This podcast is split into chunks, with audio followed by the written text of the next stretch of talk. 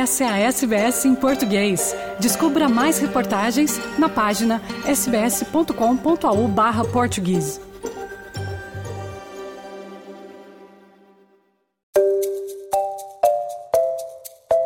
No primeiro episódio desta série sobre o luto e a luta do imigrante, contamos histórias sobre algumas das muitas dificuldades psicológicas que enfrentamos no novo país. Questões relacionadas à adaptação e à solidão, que principalmente no começo da jornada, permeia absolutamente tudo na vida de muita gente. Obviamente, não de todo mundo, mas sim de muitos.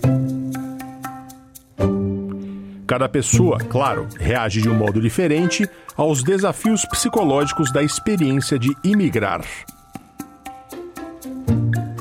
Para uns, bate aos poucos e vai crescendo até se tornar um peso diário. Aos que já têm sentimentos de depressão ou solidão existentes e que se intensificam. Para outros, é avassalador. Pode bater de cara logo no início ou quando a pessoa já deu vários passos importantes na vida de imigrante. Mas quando bate, ela bate mesmo.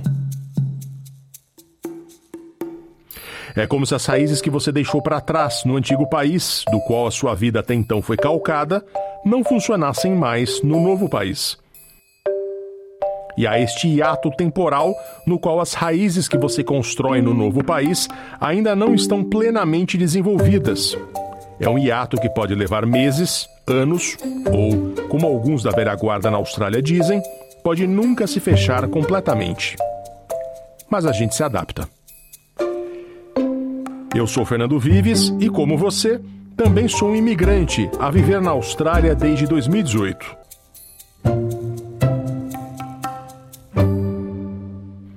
Este segundo episódio da série O Luto e a Luta do Imigrante começou com um post no Facebook em 2 de junho de 2023.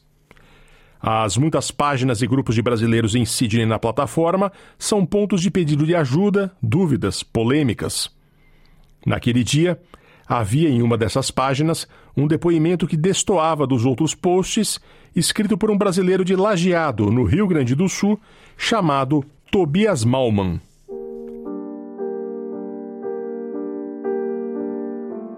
Nele, Tobias contava como, depois de oito anos na Austrália, trabalhando em obras, dirigindo caminhão e ralando como aprendiz de cozinha e depois chefe em diversos restaurantes, já como residente permanente, ele teve um pico de depressão que o obrigou a se internar na ala psiquiátrica de um hospital de Sydney.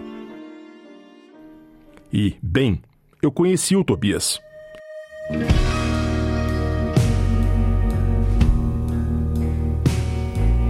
Meu primeiro trabalho na Austrália foi fazer entregas de caminhão para uma grande rede de supermercados.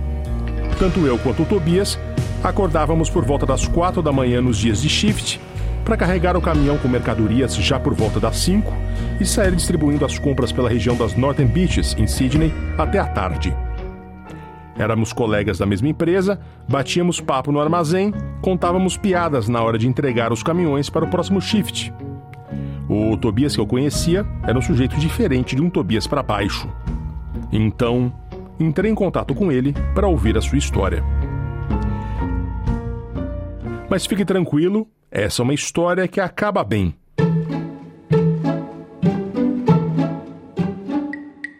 Ele deu a volta por cima e essa entrevista ocorreu na mesa da calçada, no meio de sua correria diária, em um dos cafés do quais hoje ele é dono em Sydney.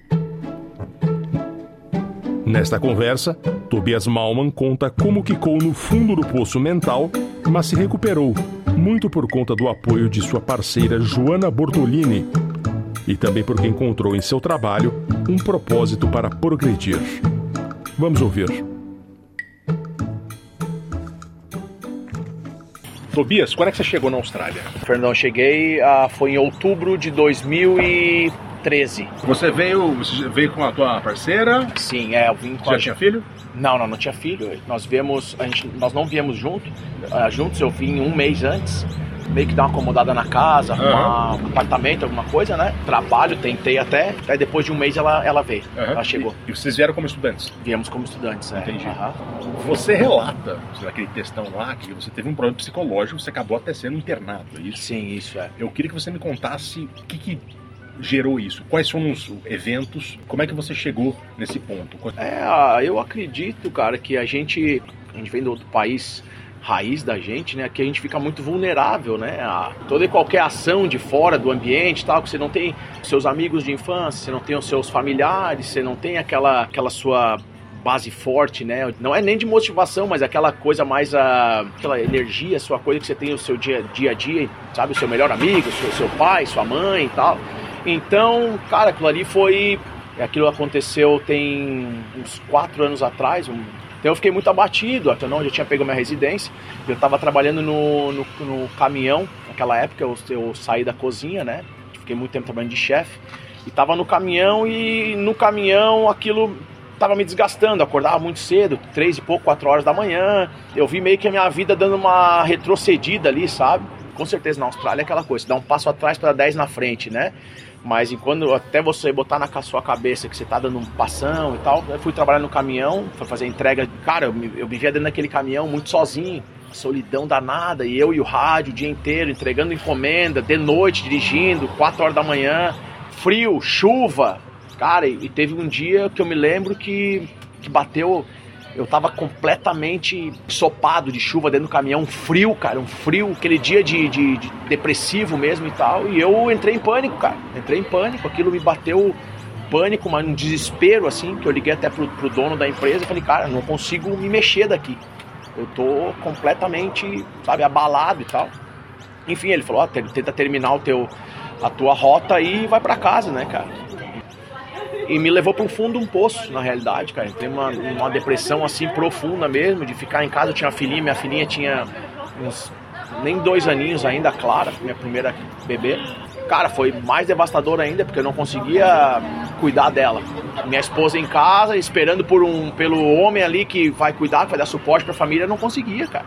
Só na cama e definando ali, emagrecendo e não conseguia, sabe, sair dali até o dia que eu que eu pensei em tirar minha vida, sabe? Que foi o, foi o fundo do poço, sabe? E aqui vale uma pausa nessa entrevista. Se você está em um momento muito difícil e precisa de ajuda, saiba que há caminhos a explorar na Austrália. Entre em contato com a Lifeline no 131114.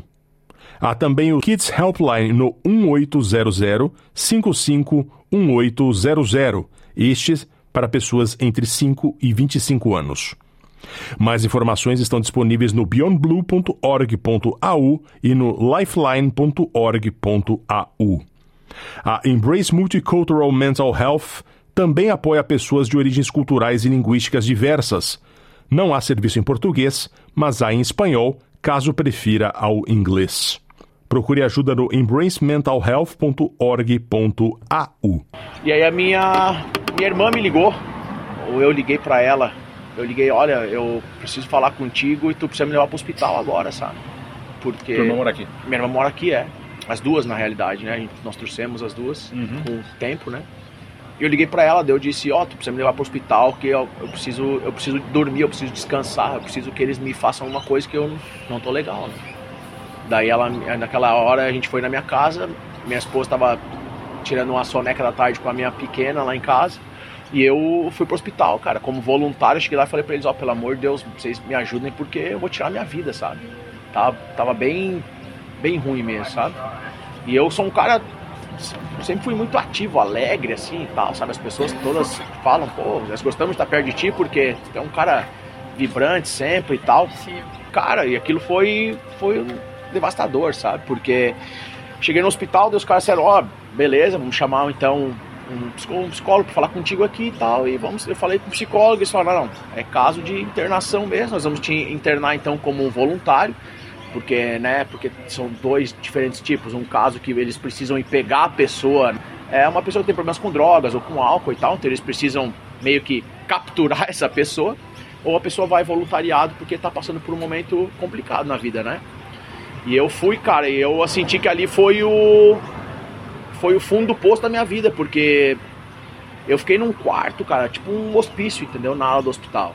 Era um quarto totalmente liso. Você não via um canto de coisa, uma mesa, não tinha uma, uma televisão. A porta do seu banheiro era em ângulo, assim, cortada para que você não pudesse pendurar nada na porta do banheiro, para você não se enforcar. Cara, de, de roupão branco, sem roupa por baixo, dopado 24 horas por dia. Quanto bom... tempo você ficou? Eu fiquei há uh, duas semanas no hospital. Eu não podia usar telefone. A visita era 10 minutos por dia, cara. Então, tipo assim, aquilo ali para um homem é, a, é o fim, né, cara? Você pensa, meu irmão, eu tô com problema psicológico, claro, mas você vê ali que você tá no meio com pessoas com problemas terríveis, né? Então você se vê dentro de uma, dentro de uma casca, porque você tá por fora, está dopado, está com tranquilizantes, e ao mesmo tempo por dentro sua cabeça está tentando pensar, né? dizer para você, cara, o que está acontecendo com a sua vida, né? Como sair disso, né? Você come, você come em tigelas de plástico, com, com talheres de plástico, você não toma café, você não pode levar um, não tem um copo de vidro, cara, é, joga joguinhos de, de criança para que você passe seu tempo. O negócio é é bem complicado, sabe? Enfim, aquela hora ali foi a hora que eu pensei, cara, é o vai ou racha, eu preciso sair daqui, entendeu?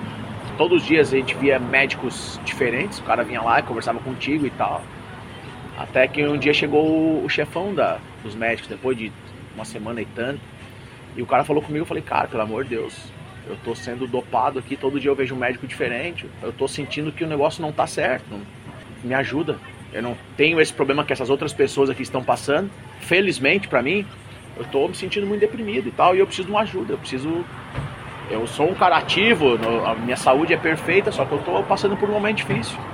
E aí ele falou, não, não, qual remédio está tomando? Ele viu todos, refez a minha cartela de remédio, falou, não, tá tudo errado.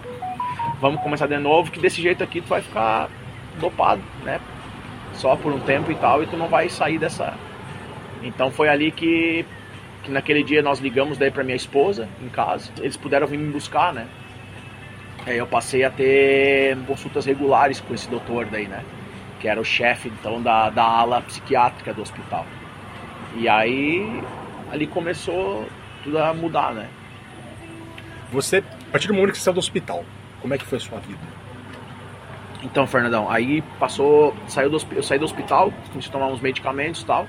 Pensei, ó, tem que mudar, né? Tem que sair dessa desse ambiente, entendeu? Ambiente que tava claustrofóbico, tava me deixando para baixo. E naquele momento eu eu pedi um emprego para um amigo meu, que ele tem, tem, tem esse café em Seaford, uma área aqui das Northern Beats, né? Quem não conhece. E eu falei pro cara, falei pra ele, ó, oh, me, por favor, tu me consegue me dar um ou dois dias de shift na tua cozinha, qualquer lugar para limpar, tu não precisa nem me pagar, eu só quero sair de casa e dar uma esparecida, sabe? E a cabeça dar uma, uma, uma refrescada, entendeu? Eu só pedi isso. E ele falou, não, cara, eu consigo pra ti. Mas se tu vier trabalhar, pô, o cara trabalhou em cozinha o tempo inteiro, aí eu vou te pagar com certeza, não tem, não tem galho, né? Foi assim que começou a minha reviravolta, sabe? O trabalho fez você se sentir especial de alguma forma? É, e tipo útil. assim, útil, né? E até me tirar daquele ambiente que você coloca, porque é, que eles chamam na, na, na psiquiatria, coisa é um, um, espiral, né? Que você entra dentro e você não consegue sair, né? E eu naquela hora que eu, lá do fundo do poço, me vendo de roupa branca, não vendo minha filhinha, sabe? Tipo, eu pensei, cara, ou eu mudo isso, eu mudo isso, não tem outra opção, né? Ou você, de repente, aceita e vai ficar num manicômio pro resto da sua vida, né? E aí eu falei com ele, ele falou que tudo bem. E ali começou todo esse essa confusão que nem os outros que tá hoje em dia na minha vida, né? Porque ah, de um lado negro, então, que eu, que eu passei, e que foi bem importante, assim, né? De tanto de aprendizado, vamos dizer assim, né? Calejar e tornar você uma pessoa melhor, sabe? E até que para você, ah, você ser honesto com você mesmo e, e, e você dizer para as pessoas, né? Você se abrir, você não ter vergonha de um problema, né, cara? Tem tanta gente com problema de diabetes, de, de tem problema é, é, é, no sangue, problema em outras coisas, né? E esse não é um problema diferente, sabe? É um problema que eu acho que até deveria ser considerado mais especial ainda porque ele não, não mostra sintoma é palpável, né? Então as pessoas têm muito problema com isso, né? Tanto é sorrateiro, né? Isso, é sorrateiro, ele tanto para diagnosticar quanto para a pessoa para se abrir, sabe? Então É isso que é muito importante, sabe? E, e, a sua mulher nesse papel, depois, o, o que, que ela representou nesse processo? Imagina que ela ter ficado muito assustada no primeiro momento, ah. né?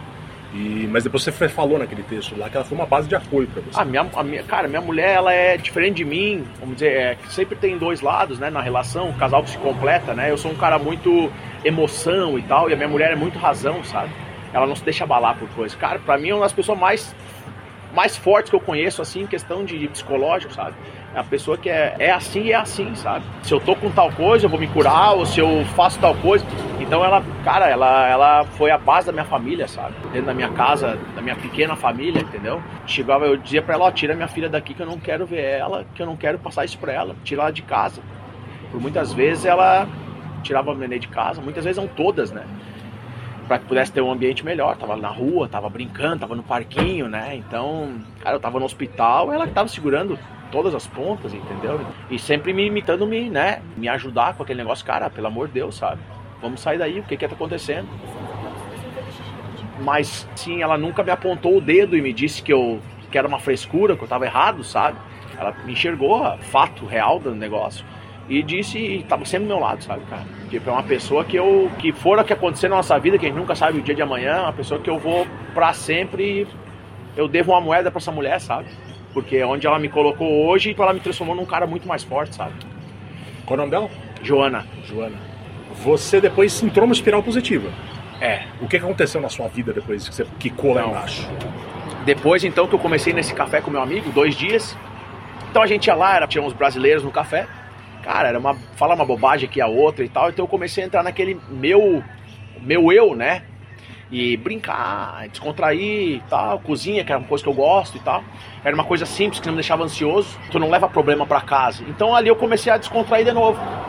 Então, de dois dias que eu trabalhei, a menina que estava saindo, que, que fazia os outros cinco dias, que ela era a pessoa principal, estava saindo do café.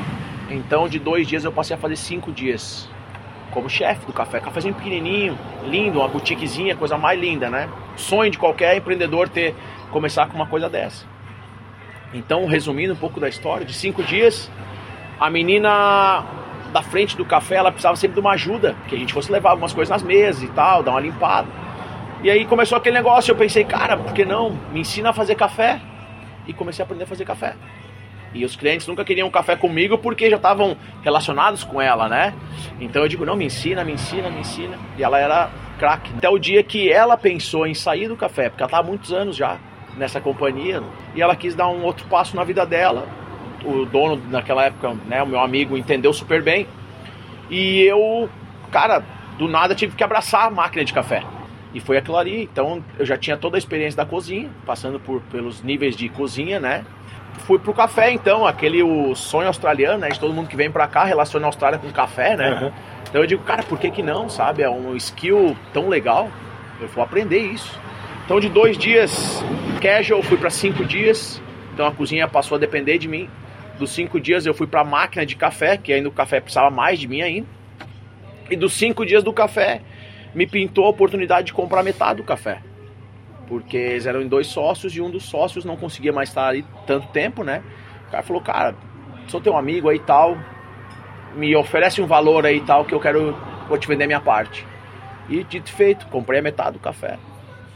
E da metade do café fui trabalhando, fomos trabalhando eu então e meu sócio, que é esse meu amigo de uma longa data aqui. Tem outros cafés também na Northern Beats. E, cara, até que pintou um momento que que o café meio que ficou pequeno para nós dois, sabe? Então, aquela coisa, sabe? Tá, o que vamos fazer? Ou vamos... Dizer, tava indo bem. Tava indo bem e tal, mas vamos abrir outro ou a gente fica assim e tal e precisou de mais trabalho posto no café, tipo assim, mais mão de obra, né?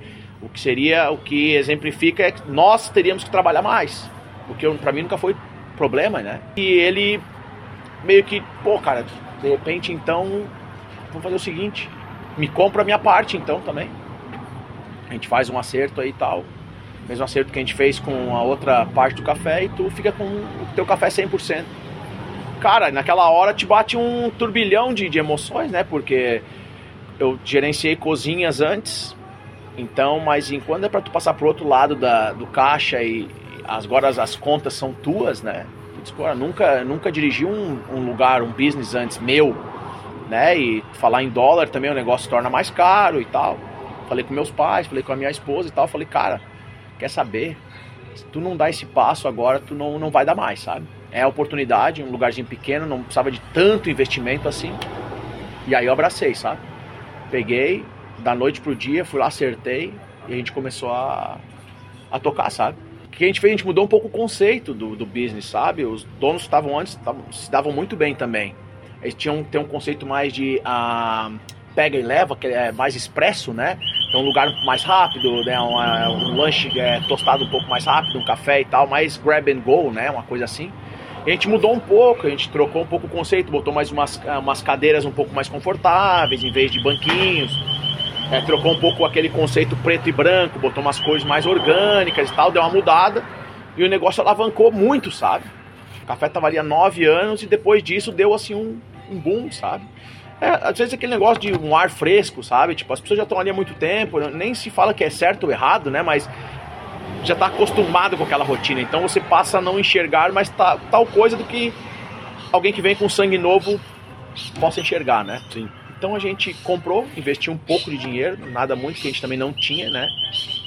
O que investir. E aí então o lugar, cara, começou a dar muito certo, sabe? E fomos atrás uniformes novos, tirar aquele preto, botar coisa mais marrom, mais palha. E ficou super legal, sabe? O negócio começou a bombar. E, cara, a gente ficou muito feliz com isso, sabe? E você teve uma segunda filha? Tive. A Clarinha, então, é de 2017. E a Cecília tem dois aninhos agora, né? Uhum. É, 2021, em agosto, ela nasceu. Quando já estava na recuperação? Já, já estava melhor, já. Bem, ela já nasceu numa outra fase da minha vida, né? É, o café começou a dar muito certo, aquele pequenininho ali. É, investindo em mídia, investindo em, em plataforma de delivery e tal foi aí que eu vi, cara, não posso mais estar muito tempo no, tanto no business. Ali eu preciso de pessoas também junto comigo para me ajudar a tocar. Um business pequeno desse, que é que a gente fala que o, o dono tem que estar na operação, né? Porque caso contrário, você não tem uma, uma lucratividade tão boa no seu business, né? Um café pequeno e tal. E aqui na Austrália, se você não tem lucratividade, se não tem dinheiro entrando, você não sobrevive, né? E aí a filhinha C2 nasceu, né? Então você precisa de dinheiro para suportar essa, essas bocas todas, né? E foi aí que eu parti para começar a pesquisar outros lugares, entendeu? Porque agora a gente passando a ter um bis, já passa a ter mais créditos, já passa a ter um, uma, um outro tipo de, de, nome, né? Como um, um CNPJ, né? Que uhum. você já está linkado com ele, né? Então até que eu que eu, que eu vim nesse, nesse nosso lugar hoje, o pessoal tá adorando, graças a Deus, né? E esse aqui é o meu primeiro, vamos dizer, bebê que, é, que eu consegui fazer do zero, né? Consegui arrancar tudo desde o chão até o teto e fazer do jeito que a gente queria, entende? E tá super, super movimentado. Daquele abismo, né? Que foi a vida, hoje a gente tá tocando dois cafés. Graças a Deus os dois super movimentados assim. Claro que a gente tem sempre coisa para melhorar. Pra quem não esperava nada, né? Esperava até ir embora daqui, né, cara? Digo, embora da vida pra para estar tá num local desse, para mim é uma coisa super assim de se orgulhar, sabe? Você tá feliz hoje? Cara, tô muito feliz. Eu tô. Hoje a minha cabeça pensa em como prosperar mais, entendeu? Do... De quando eu tava tempo atrás, entendeu? Hoje eu não tenho tempo para pensar em coisas ruins, sabe? Eu nem me deixo, eu não me dou tempo para pensar nas coisas ruins, entendeu?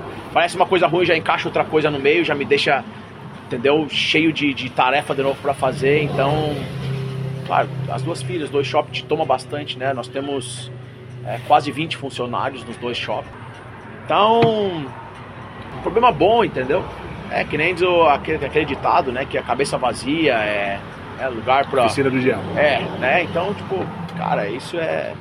Uma última pergunta. Fala, Fernando. Os caras que estão chegando aqui, os meninos, meninas, que chegaram meio como você chegou, chegam empolgados para aprender inglês, o que, que você aconselha a eles em relação, depois de tudo que você passou? Sim, sim. Tenham na cabeça que não é simples, não é fácil. Mas nada na vida é fácil. Você vai fazer uma faculdade no Brasil, são 5, 6 anos, 10 anos de luta, batalha, cara.